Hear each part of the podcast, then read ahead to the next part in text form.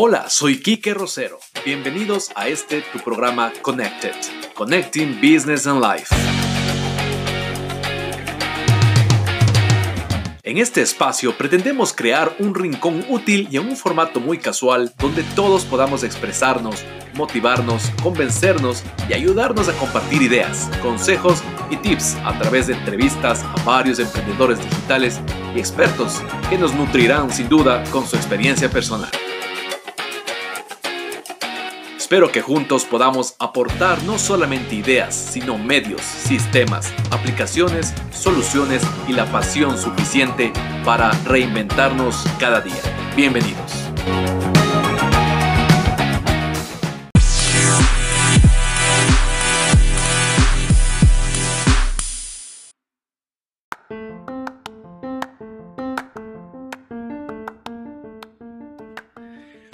Buenas tardes, buenas noches, buenos días, buenas madrugadas, como siempre. Eh, estamos acá muy contentos en otro programa aquí en Connected Business and Life. Soy Quique Rosero y estamos muy contentos siempre eh, con ese ánimo de emprendedor. El día de ayer, pues como grabamos con Edith, eh, tenemos una gran amiga acerca del trading, pues tuvimos bastante acogida. Em, teníamos, empezamos hace unos cuantos meses y tenemos 500 escuchas, luego subimos a 1000 y ahora pues Ayer logramos un récord nuevo que estamos cerca de los 28 mil escuchas. Entonces ya nos sentimos un poquito incluso hasta nerviosos porque parece que ya nos están escuchando cada vez más. Y es precisamente por eh, no el, ánimo de ser famosos ni de esa cosa, sino de que esta comunidad de emprendimiento y de todo lo que nosotros tratamos acá pues de hacer en este canal, el único, el único objetivo es eh, nutrirnos con las ideas, con el aporte de cada uno de los profesionales y expertos que invitamos acá el SAS. Por ahí teníamos eh, incluso Edith, pues eh, fue la primera que comentó en la publicación que hicimos y decía, pues, ¿qué es el SAS? Sociedad por Acciones Simplificada. Por ejemplo, ¿sabías tú que ah, una empresa se puede constituir en 24 horas? Ahora puedes crear tu empresa por medios electrónicos de manera gratuita y sin la necesidad de acudir con un notario, etc. Todos estos temas, todas estas preguntas, vamos a aprender muchísimo con un súper invitado que ya le vamos a dar paso. Todo emprendedor necesita siempre tener una guía específica de expertos para poder eh, no cometer los errores que generalmente uno hace cuando recién está empezando y en este caso pues los emprendedores tienen eso, ¿no? Esta iniciativa del SAS tiene como objetivos eliminar la informalidad, simplificar el proceso de constitución para micro y pequeñas empresas, etcétera, etcétera, etcétera. Un poco los términos de técnicos que son que utilizan los abogados. Es un gran amigo, ya lo conozco, ¿qué será? Tal vez creo que estamos hablando de unos 10 11 o 12 años, si no es un poco más.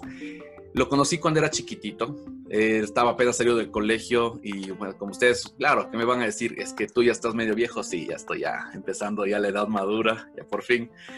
Lo conocí igual en la iglesia.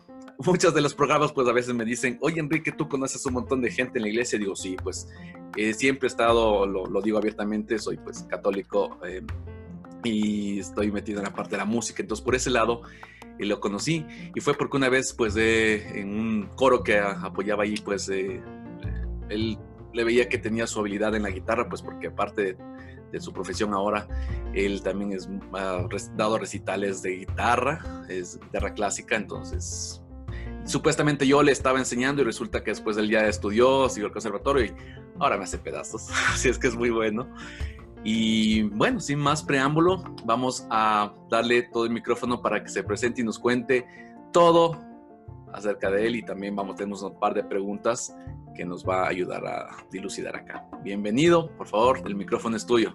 Gracias por estar acá.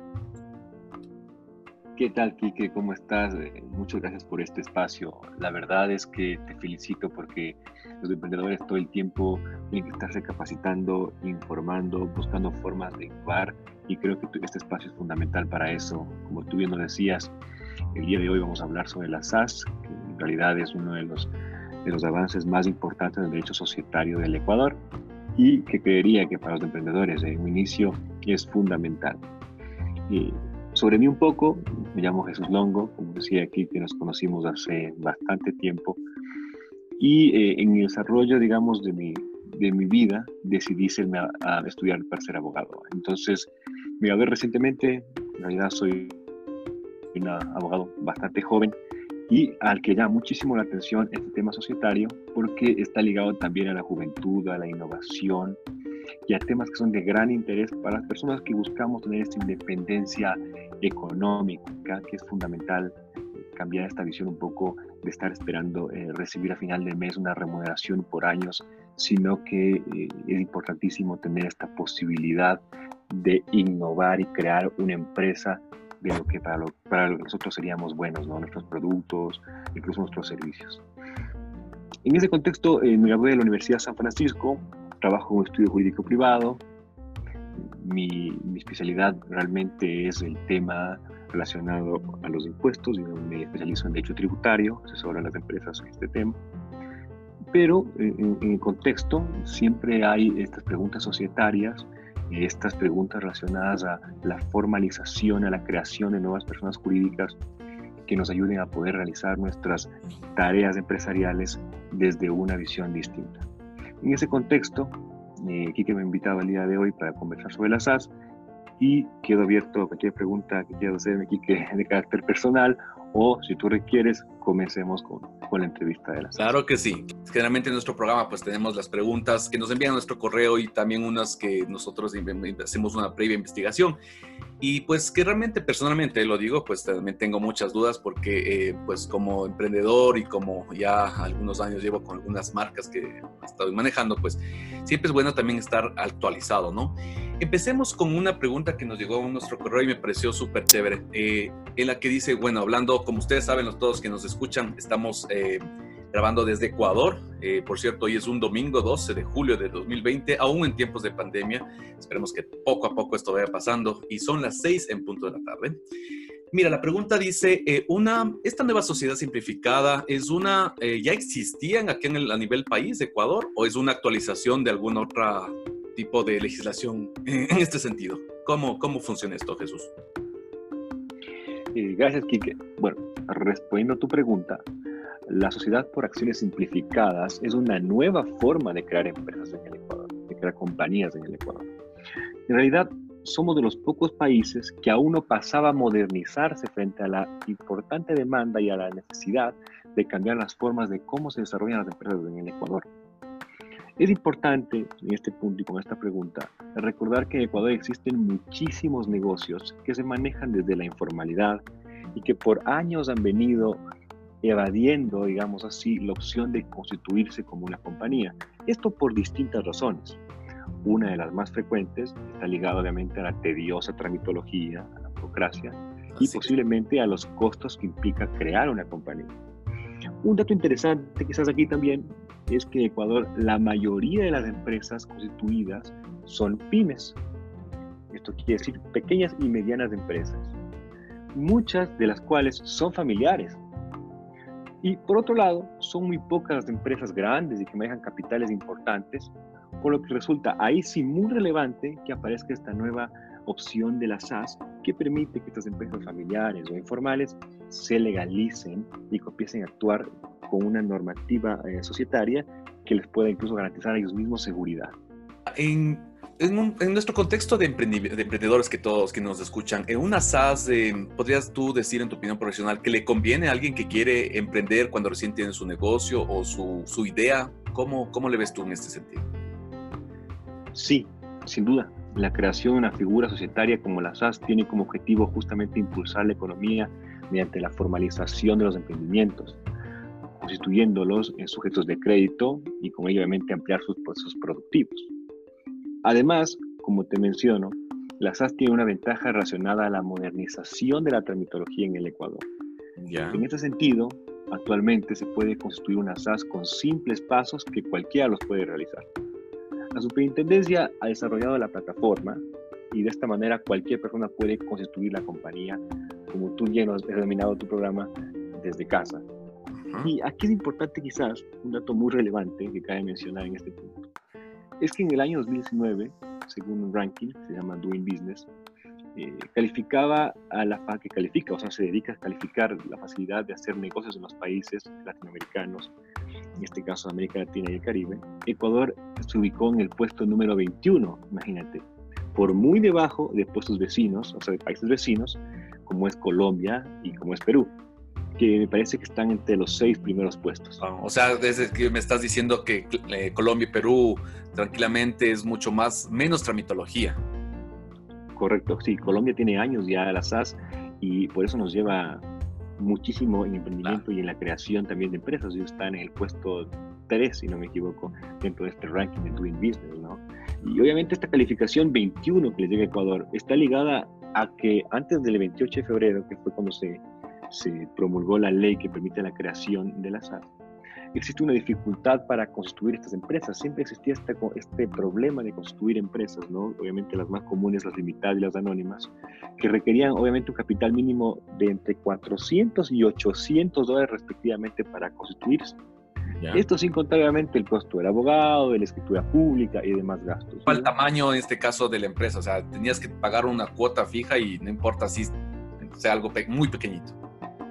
Correcto, en realidad sí, tenía un capital mínimo para poder constituirte como empresa. Entonces ahí había la dificultad porque para un emprendedor, que muchas veces, pero no siempre, pero muchas veces eh, no tienes un capital inicial, tienes la idea, eh, requerir ese dinero que incluye obviamente gastos notariales y gastos que requieren de alguna manera incurrir en estas formalizaciones, eh, son un rubro que no, se, no es sostenible para alguien que está iniciando un emprendimiento.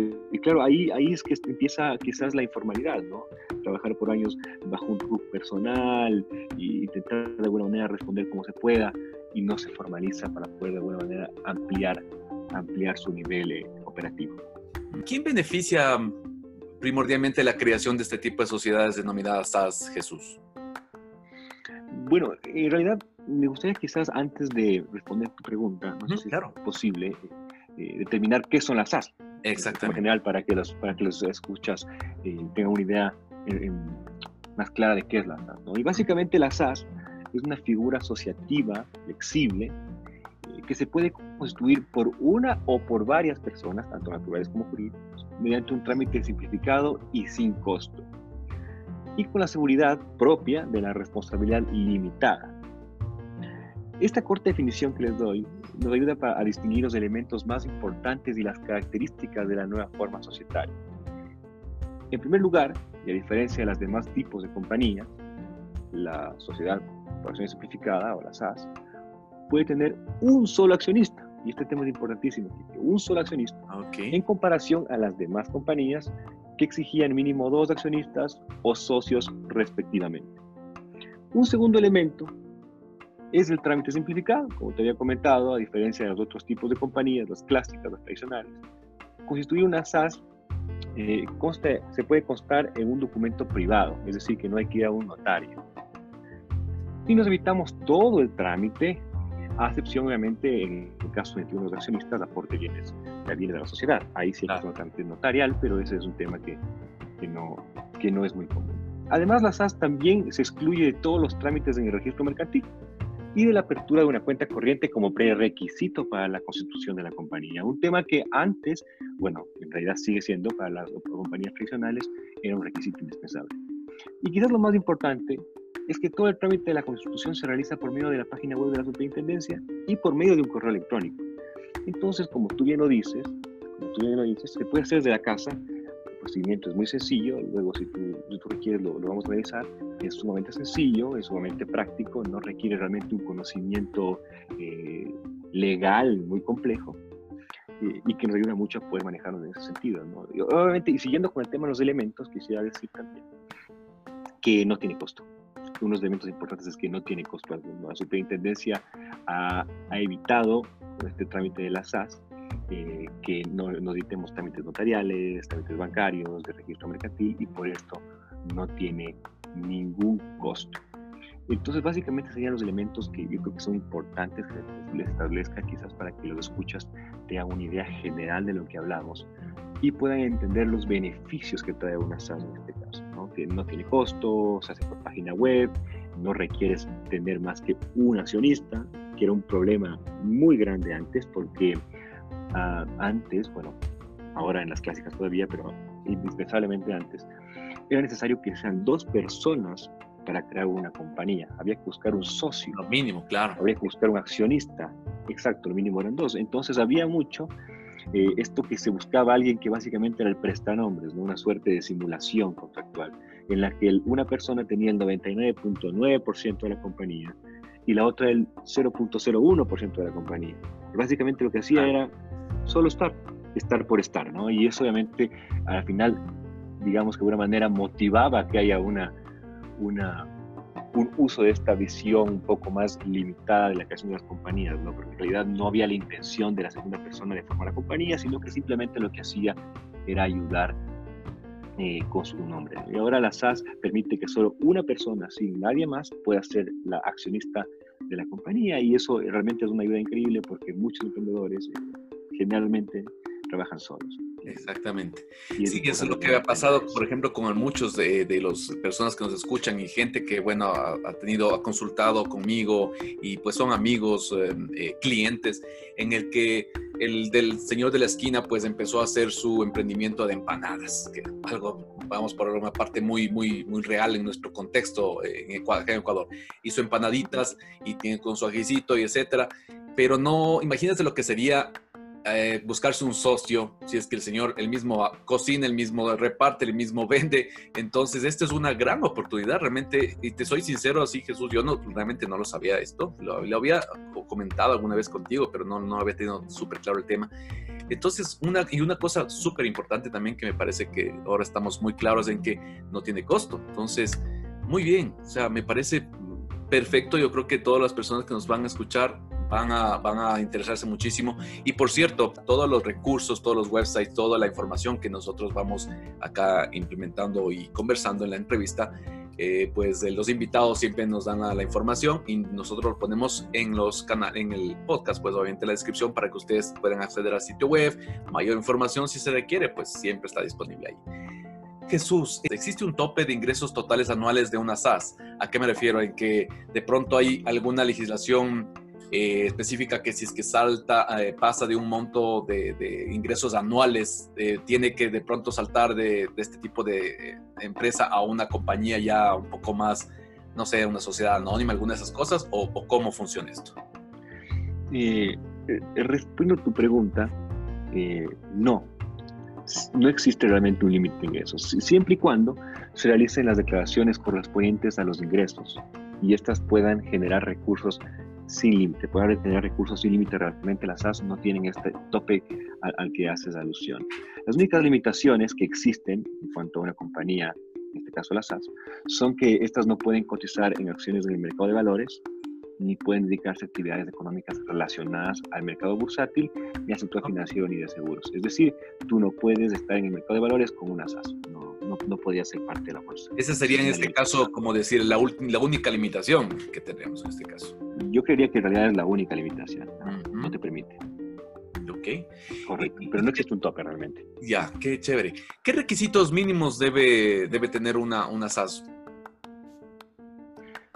Bueno, una de las ventajas de la SAS, como lo hemos venido conversando, es que no tiene como tal realmente unos requisitos mínimos. O sea, es decir, basta con que exista un socio y que éste invierta capital para que tenga, que tenga disponible para, iniciar la compañía. Pero sin embargo, y, y acá tu pregunta es importante, algo que es imprescindible mencionar es que es necesario que todos los accionistas o el accionista que vaya a ser único tenga firma electrónica. Sin firma electrónica no puedes realizar el procedimiento de constituir una NASA. Eso es un tema clarísimo y quizás es el único requisito indispensable para crear una SAS, la firma electrónica. Es quizás el más importante. Pero realmente requisitos mínimos como tal no existen más, que, más allá de ese, ¿no? Porque no hay un costo, no te exige un número mínimo de socios simplemente tener tu firma electrónica y obviamente tener claro cuál va a ser el nombre de tu compañía. Más, más adelante, si tú requieres, eh, les mostraré cómo funciona una idea general y ahí ah, conversaremos sobre este tema también del nombre, la denominación. Claro. Y exactamente, bueno, adelantémonos un poquito justo esa parte. Em, cuando ya tiene el emprendedor tiene su, su, imagen, su logotipo, su isotipo y tiene el nombre ya, eh, lo tuvo ya incluso impreso en algunos flyers, en unas tarjetitas, lo, lo que sea puede incluirle también esto como, o es muy distinto la parte de copyright, el registro de la marca, el logo, o también le puede incluir en esto. ¿Cómo eso también, como tú manejas este tema? Pues estoy sacando las preguntas súper plenas de lo que nos mandaron y creo que están precisas. ¿Se puede incluir eso? Em, no, muchas gracias por tu pregunta, Kike. En realidad no, porque el tema este de los derechos eh, de propiedad intelectual de una marca, de un logotipo, de un isotipo, están relacionados a otra entidad, que es en este caso el SENADI. Y la superintendencia de compañías lo que te permite es tú poder reservar la denominación de la compañía. La denominación de la compañía es cómo te vas a llamar. En este caso, un ejemplo puede ser eh, Alcotel, puede ser Otecel, que es el nombre de la denominación, que es muy diferente al nombre comercial es una diferencia que hay que hacerla, ¿no? Por ejemplo, yo puedo tener como nombre comercial eh, distribuidora eh, de marcadores y papelería en general. Puede ser mi nombre, en este caso se me ocurre a mí esta, esta famosa papelería que se llama Tía Tula, aquí, en, el Valle de los Chillos. Pero el nombre, el nombre de la denominación de la compañía, la superintendencia de compañías, podría ser, eh, se me ocurre a mí, Superpapel, ah, LTDA super papel SAS. Entonces, lo que se, se, resguarda, en, en, este trámite es la denominación de la compañía, más no el nombre comercial ni tampoco el logotipo. Eso es otro trámite muy distinto que está ligado a la propiedad intelectual. Claro, sí, porque mira, bueno, estamos como hicimos en, eh, la promoción de esto, una de las preguntas era, pues, ¿qué pasaría si es que yo de una vez, ya que voy a crear la SAS y es gratuito, eh, pues también lo incluyo ahí el, registro del logo y el diseño, que es parte de lo que la gente también y los emprendedores especialmente pues quieren, necesitan promocionar sus productos. En este caso pues está, nos, acaba de decir que, no, hay, no hay como eso porque es un, trámite pues totalmente aparte.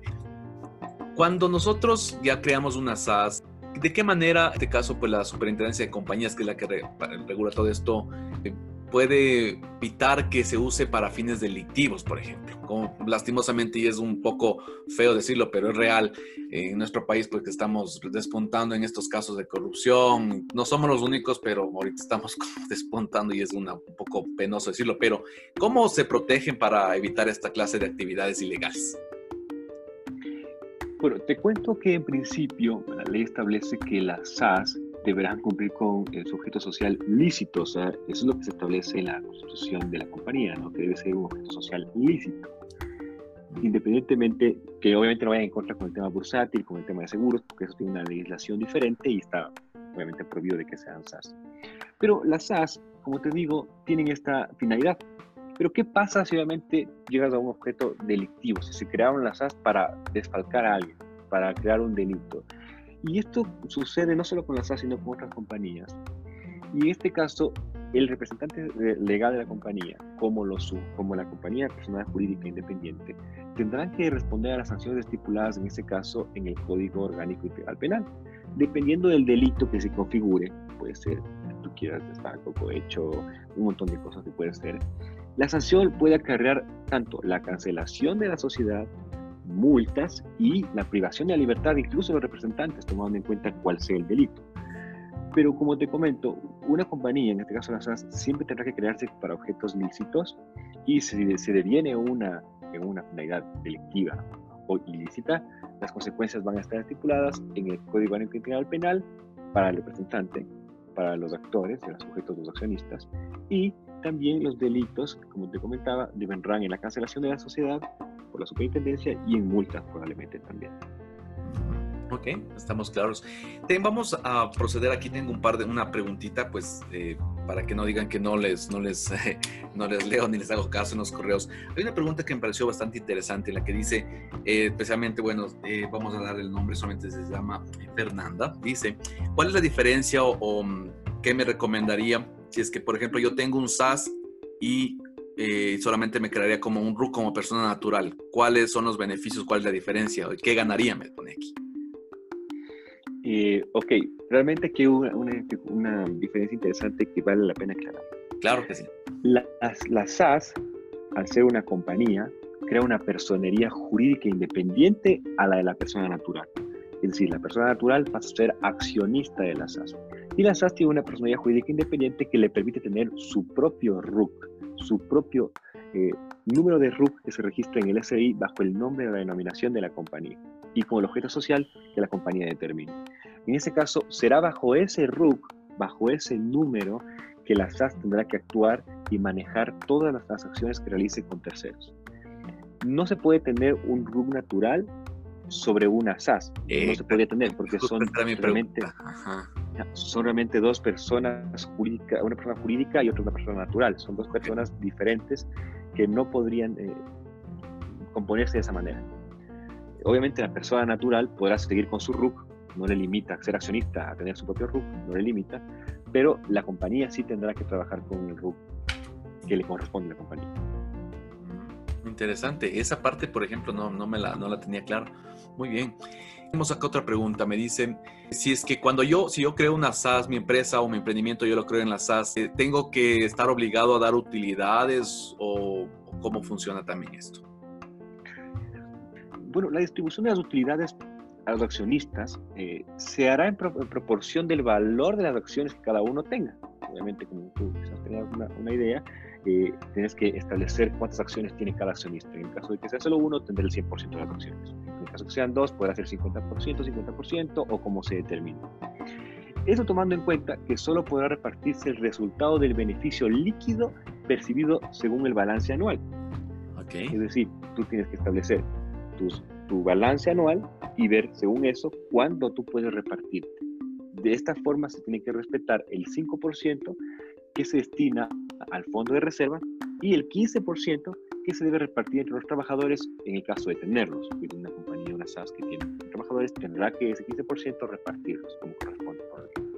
Pero según, según este, eh, esta pregunta, viendo este contexto, no hay realmente una, un límite de repartición de utilidades más allá de estas, estas porcentajes que te estoy comentando. Y se tiene que realizar revisando el balance anual final y ahí se determinará cuánto se puede eh, repartir o si se decide reinvertir también a la compañía. No habría ningún problema. Claro, depende ya de cómo se esté manejando toda la, la, la empresa. correcto. ¿Hay algún beneficio fiscal en esto?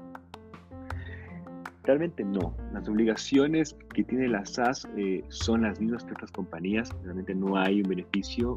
Eh, lo que se me ocurre a mí como un consejo para los vendedores es que como una SAS, lo que pasa es que con, la compañía, tu capital personal, tu casa, tu carro, tu dinero en el banco, es, es distinto al dinero que va a tener la compañía. Es una persona jurídica diferente porque tiene una responsabilidad limitada entonces tú como emprendedor, tú respondes solo por el capital que estás poniendo en la compañía, no respondes por un centavo más.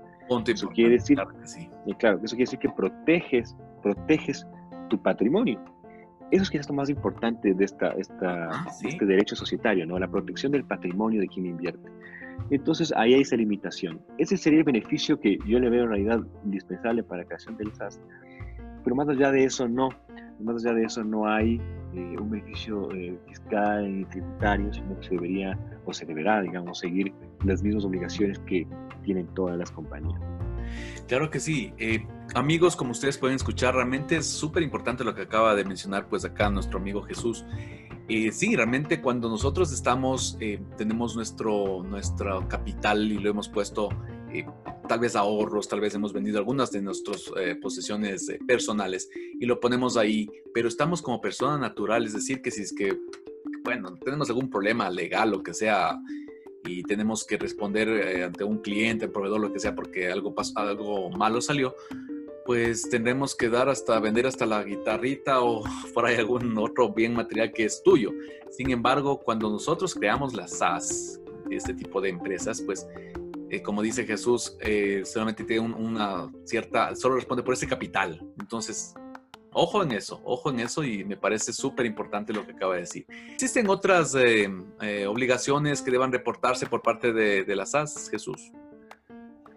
Sí, y bueno, al igual que el resto de las compañías, sean estas anónimas o de responsabilidad limitada, las SAS están obligadas a llevar los libros sociales, tales como son las actas de juntas generales o directorios, y el de las acciones y accionistas.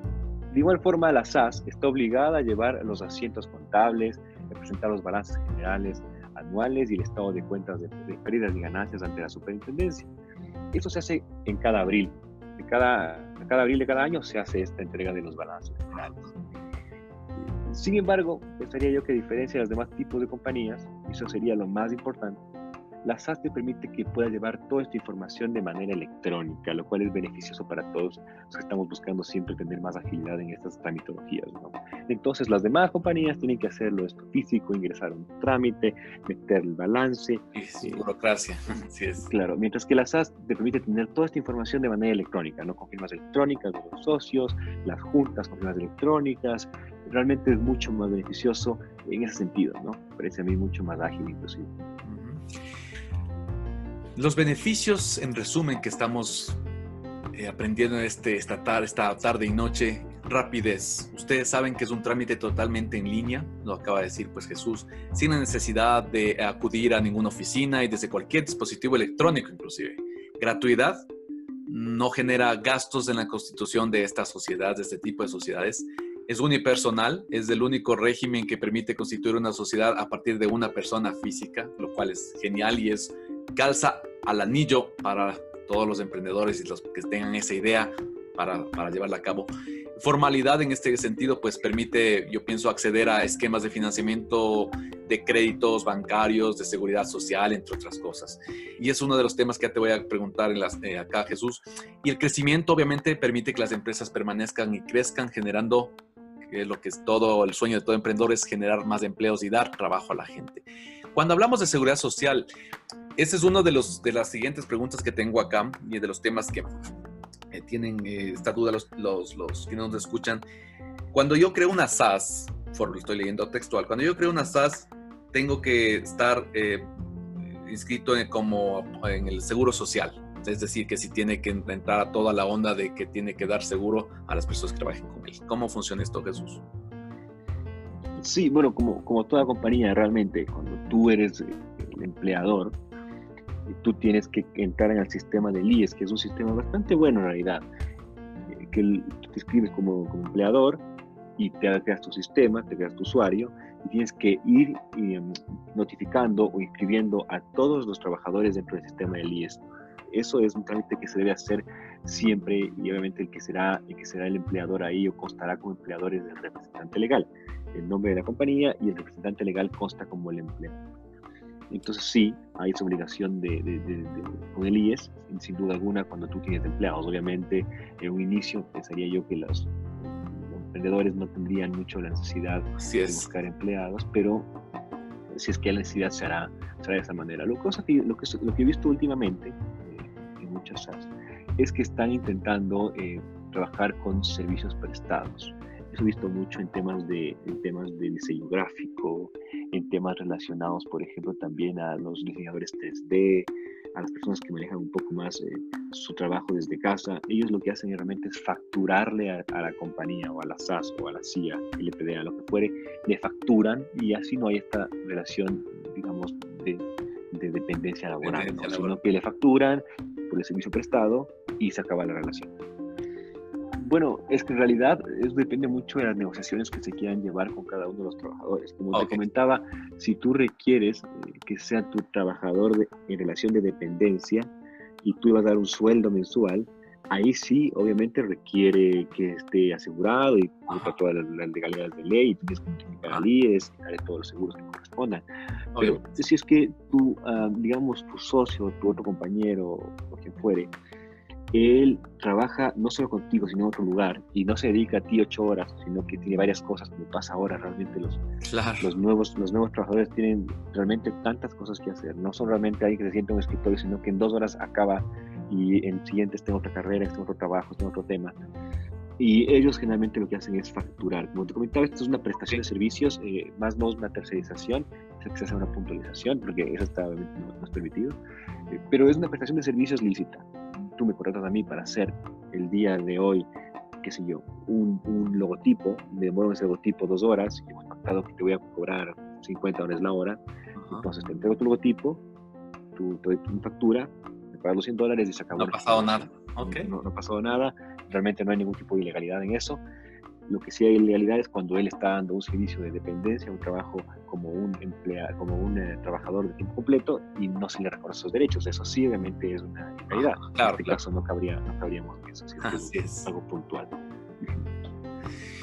Estimados amigos, realmente nos está, nos está, todos nuestros invitados nos dan cátedra realmente de toda esta cosa y Jesús en su tono y en su experticia pues nos da una, una vista muy clara de qué le conviene realmente a un emprendedor. Eh, cuando ustedes tengan, siempre eh, soy reiterativo en esto, cuando ustedes tengan su idea, por favor, analicen toda esta clase de, de información que muchas veces por falta de conocimiento cometemos algunos errores, incluido, incluyéndome garrafales en los que por no averiguar eh, acerca del tema que nosotros queremos eh, saber, pues eh, no, no vamos directamente a esta clase de fuentes. Y este es la, precisamente uno de los objetivos que tiene este programa. dale toda la información posible, las herramientas para que los emprendedores pues logren su objetivo que es lograr la libertad financiera. No sé si Jesús, tú nos decías que nos vas a comentar eh, más o menos como, como un, ejemplo claro de cómo sería el trámite exacto y qué, qué tiempo demora un, un, demo, ¿cómo sería? Eh, perfecto, perfecto, Bueno, en principio, los pasos, digamos, para crear una, una, una SAS van de con los requisitos. Entonces voy a intentar mezclar para mostrarles un, ejemplo, un ejemplo práctico.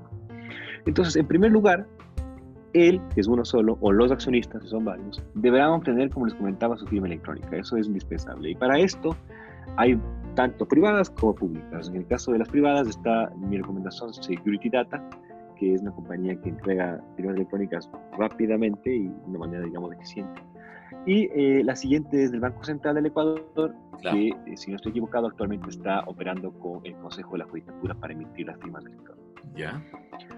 Ahora bien, en el trámite ya como tal, en la superintendencia de compañías, se deben seguir los, siguientes pasos. El primero, el interesado, la compañía, deberá crear un usuario en la página web de la superintendencia y con este usuario deberá proceder a realizar la reserva de la denominación para la sociedad que se va a formar.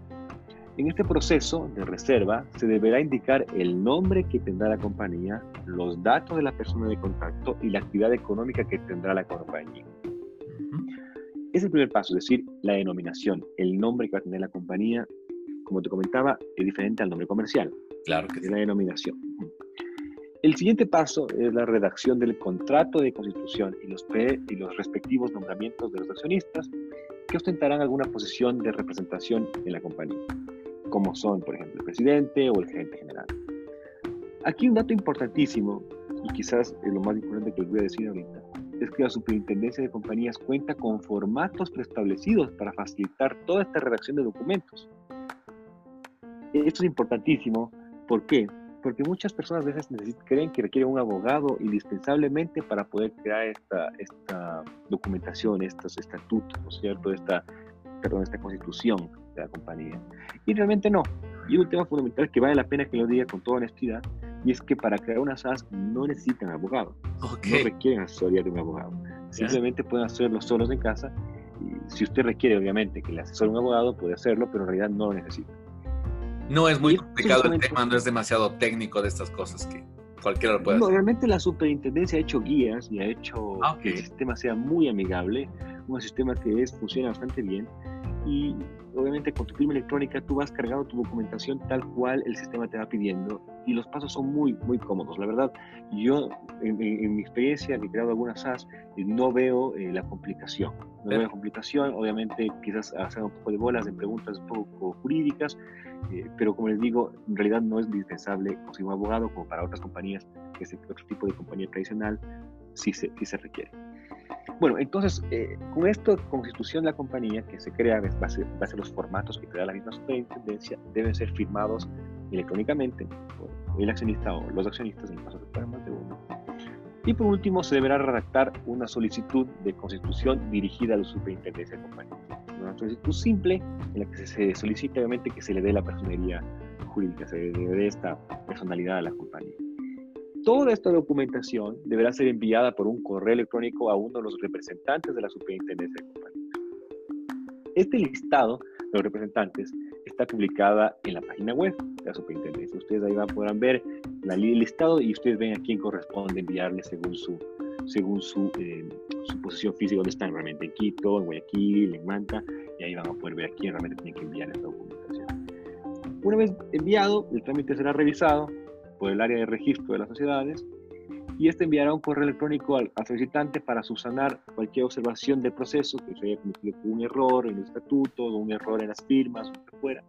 Pero de no existir observación y, luego obviamente de, de, de, subsanar en el caso que existan, se procederá a generar la razón de inscripción del contrato, en el caso de que sea uno, o del acto constitutivo en el caso que sea, sea uno, ¿no? El contrato cuando sean, cuando sean 12 y el contrato. Claro que sí. Y los nombramientos según el caso, presidente, general o lo que fuera. Toda esta información referente a, la nueva compañía constitutiva, constituida obviamente, eh, será cargada al sistema de la superintendencia y se enviará la notificación por correo electrónico al solicitante. Y se acabó el trámite. Es un trámite realmente no complicado, es sencillo. Eh, depende mucho el tiempo de duración en relación con la carga que tiene la SAS y la creación de la SAS. puede ser que si esta semana no tiene mucho, mucha carga para la creación de la SAS, probablemente tu compañía salga en menos de dos o tres días, pero si es que realmente hay que, hay que problemas hay que subsanar cosas, podrías demorarte mucho más tiempo. Entonces, en este caso depende mucho, claro.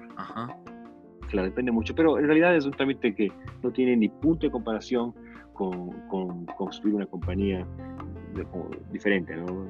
Entonces, eh, es, es algo beneficioso. Ok, yo realmente estoy encantado, estoy encantado como siempre lo digo, pues mis invitados realmente me, da, me están dando cátedra y cada día em, uno va aprendiendo cosas nuevas y creo que eso es la maravilla de la vida, ¿no? La maravilla de tener amistades y de tener esa, esa humildad, yo la llamo de esta forma, para poder siempre estar aprendiendo, no pensar que porque uno de pronto está acá como host de un programa y decir que es emprendedor y sale, sale, sabe todas, pues no es así, señores. Y yo con mucha humildad digo que hoy con Jesús he aprendido un montón. Entonces, sí, estoy realmente em, contento en el sentido de que esta, esta, entrevista va a quedar como una especie más que una, una tertulia así técnica, va a quedar como un tutorial para todos quienes escuchen, si, Jesús nos, nos, ha, nos ha graficado de forma magistral los pasos, las características, todas sus, sus, implicaciones legales y más que todo la facilidad con la que pues ahora se está haciendo esto y eh, a, título personal yo no, no, lo sabía realmente. Entonces, mucho mejor si es por internet. Eh, parte de lo que en estos tiempos, pues, eh, como ustedes saben, yo también me desempeño como docente en otras instituciones y en otros, otros sitios. También ya me están solicitando una firma electrónica, entonces pues toda esa información la vamos también a poner acá los links y todo pues para que también averigüen un poco más. Ok, Jesús, vamos ahora a conocer un poquito más en nuestro segundo segmento, ya la segunda parte de, este, de esta chévere entrevista. Eh, vamos a conocer un poquito al, al, ser humano que está detrás pues, del, del, abogado, ¿no? De este gran amigo mío que tengo. Y pues eh, yo tengo aquí, eh, como costumbre en el programa, pues unas pequeñas palabras al azar. Y lo único que tú tienes que hacer, Jesús, es no pensarlo mucho no tienes que decir sinónimos ni nada, simplemente algo que te salga lo más espontáneo del corazón, como tú quieras. ¿Oíste? Perfecto. Ok, vamos a ver. Vamos a ver la ruleta que se mueva y sale tus palabritas aquí. Vamos a ver cómo le va. Ok, empezamos. Em, empresa. Innovación. Trabajo. Esperanza. Guitarra. Música. Odio. Resentimiento. Alegría. Felicidad. Llanto. Tristeza. Música. Esperanza también. Redes sociales. Temporalidad, no sé. Fama. Temporalidad. Mujer. Belleza. Amor. eternidad. ¿Reconocimiento? Reconocimiento, realmente no viene nada a la mente con la palabra reconocimiento. Quizás de alegría porque te reconocen algo, puede ser. Ídolo. Maldad. Crisis. Esperanza también. Fracaso. Nuevo intento. Familia. Lo único que importa. Religión. Muchas. Pasión. Pasión. No sé qué puede pensar con pasión, quizás eh, amor también. Sexo. Temporal también. Muerte. Nuevo comienzo. Vida. Nuevo comienzo también. Ok. ¿Qué prefiere Jesús? ¿Un duchazo o un jacuzzi? Depende, si estás solo, quizás un duchazo. ¿Avión, tren o automóvil? Avión. ¿Vino, cerveza o café? Café. ¿Los Beatles o Rolling Stones? Beatles. ¿Comer o dormir? Dormir. ¿Planear o ejecutar? Ejecutar. ¿Disciplina o talento? Disciplina, sobre todo disciplina. ¿Perro o gato? Perro, perro. ¿Dormir en pijama o desnudo? Dormir en pijama, sí. ¿Comida extranjera o ecuatoriana? Ecuatoriana, ecuatoriana inglés. ¿Películas o libros? Películas, la verdad, soy más de películas. Me gustan libros, pero más de películas. Jesús, ¿guapo y pobre o feo y rico? Chuta, tenemos opciones. no. Yo creo que en este caso prefiero. Chute, qué difícil, ¿no? Eh, es que no, no, no, me decido realmente, depende mucho, pero yo en principio diría que guapo y honrado. no sé. Dice una tercera opción, no hay problema. ¿Playa o bosque? Bosque, bosque, bosque. ¿Carne o vegetales? Carne, sí. ¿Presente o futuro? El presente siempre es lo más importante. Ok.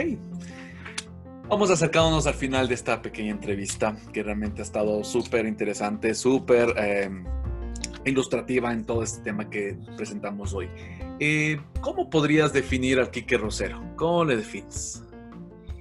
Es una pregunta bien interesante y la verdad es que hay muchas cosas, por ejemplo, yo creo que Quique Rosero es una persona que no se rinde, esa sería mi, mi definición, una persona que está dispuesta a intentarlo una y otra vez. Creo que Quique Rosero es una persona que pone la familia sobre cualquier cosa y que eso es un valor indispensable. Pero yo defino a Quique Rosero como eso, realmente como alguien que no se rinde, que está dispuesto a intentarlo las veces que sean necesarias hasta conseguir su objetivo. Y es lo más importante en todo contexto de la vida. Tener la familia por delante, tener siempre el ímpetu por seguir adelante con sus emprendimientos, con sus empresas.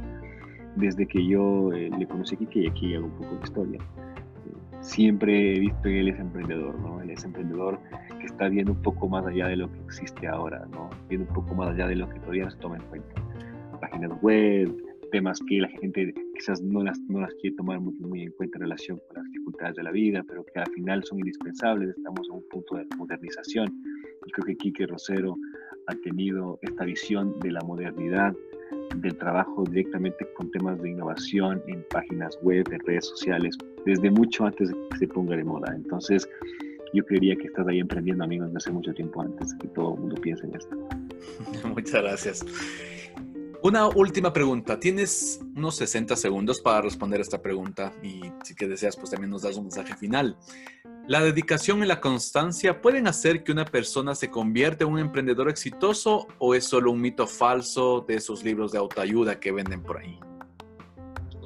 Yo creo que es lo más importante, dedicación y constancia y también trabajo honesto y fuerte, porque es la única manera en la que cuando tu emprendimiento tenga un futuro, tenga una, un éxito establecido, puedas estar orgulloso de que tus hijos o tus familiares puedan hablar de ti como un empresario honesto, un empresario que además de tener éxito lo ha hecho a, cabalidad, lo ha hecho con honestidad, lo ha hecho con certeza, lo ha hecho sin defraudar a otra persona. Yo creo que cuando ya afectas a un tercero en, su forma de ser, cuando afectas a alguien más, eh, eso realmente es el daño. Entonces yo creo que el trabajo constante, la honestidad, hacen de un emprendimiento exitoso y de un emprendedor alguien exitoso también porque quizás el emprendimiento no se mide en el nivel de ingresos, sino en el impacto que genera. Yo creo que el verdadero emprendedor es el que, impacta en la gente y que deja un mensaje positivo de que se puede hacer las cosas no tanto por cuánto voy a ganar, que es importante, sino también por cuánto voy a aportar a la sociedad con lo que estoy haciendo. Y creo que eso es lo más importante para un emprendedor. Perfecto, lindas palabras. Y estoy totalmente de acuerdo contigo y las comparto. Amigos míos, el tiempo eh, a veces es un poco enemigo, sin embargo creo que alcanzamos los temas. Y por cierto, a todos quienes nos escuchan también, es, es, una, es una más que como, como moda o una necesidad. Realmente estamos ya trabajando pues en unos videos, ya tenemos unos cuatro o tres videos para lanzar nuestro canal YouTube. Muy pronto me verán ahí, tal como estamos aquí en las entrevistas, pero esta vez ya con, con, con lo que está en boga ahora y pues que está eh, realmente cambiando el mundo, que es el mundo del video, pues tendremos nuestro canal en YouTube. Así es que tranquilos, paciencia y ya estamos por ahí. Sin embargo, ahora no nos está yendo mal en podcast y acá, pues ya saben que nos pueden escuchar a través, aparecemos ya en Spotify, estamos en Anchor, en Google Podcast, bueno, en algunas de las que nos, nos ayudan a, transmitir todas estas, estas ideas y estas grandes eh, eh, aportes que nos dan nuestros invitados. Jesús, te agradezco mucho, mucho, muchas gracias. Qué chévere haber eh, conversado contigo. Gracias por todos tus aportes como te digo, te quedas para una, para una futura entrevista.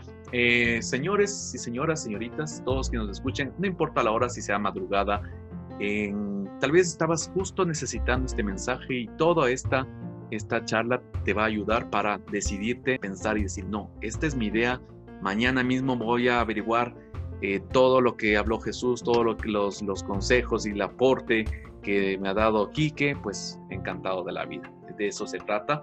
Y sin tener más que decirles, nos despedimos. Ha sido un placer enorme. Muchas gracias a todos por su apoyo.